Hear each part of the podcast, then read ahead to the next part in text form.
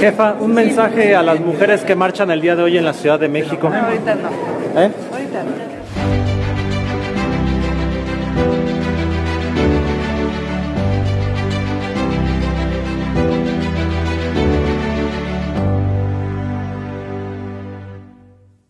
Se pregunta Agustín Basabe en su libro Mexicanidad y Esquizofrenia, y estoy de acuerdo, ¿qué transforma a una comunidad en turba?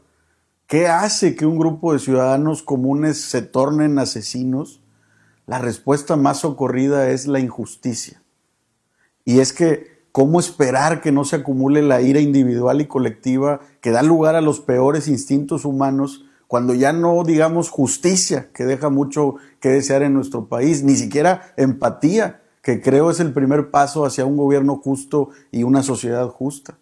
Y aunque con humilde autocrítica sostengo que sobre esa falta de empatía pudiera no estar exento en ocasiones ninguno de los tres niveles de gobierno y también a veces sectores de la sociedad, en la columna de hoy me refiero en específico a la jefa de gobierno de la Ciudad de México, Claudia Sheinbaum, pues recién la abordaron medios de comunicación para preguntarle si tenía un mensaje o una postura sobre las expresiones y marchas que mujeres han emprendido para expresarse en la capital del país, a lo que ella solo respondió reiteradamente no, ahorita no, con un tono soberbio, grosero y absolutamente falto de empatía ante el reclamo social de las mujeres y a veces es eso, precisamente eso, el no sentirse escuchados, lo que genera que se radicalicen negativamente las manifestaciones sociales.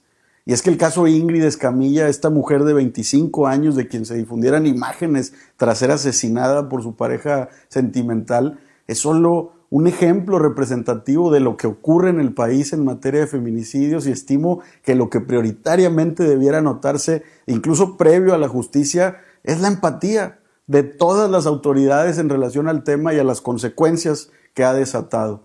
¿A dónde hemos llegado? Lo sé, pero exijamos empatía, la necesaria en todos los rubros y en todos los niveles como primer paso hacia la justicia. La cuarta transformación requiere dejar el rezo y la retórica vacía. La cohesión social, creo, se nutre de la sensibilidad por la necesidad del tercero al actuar, no al hablar.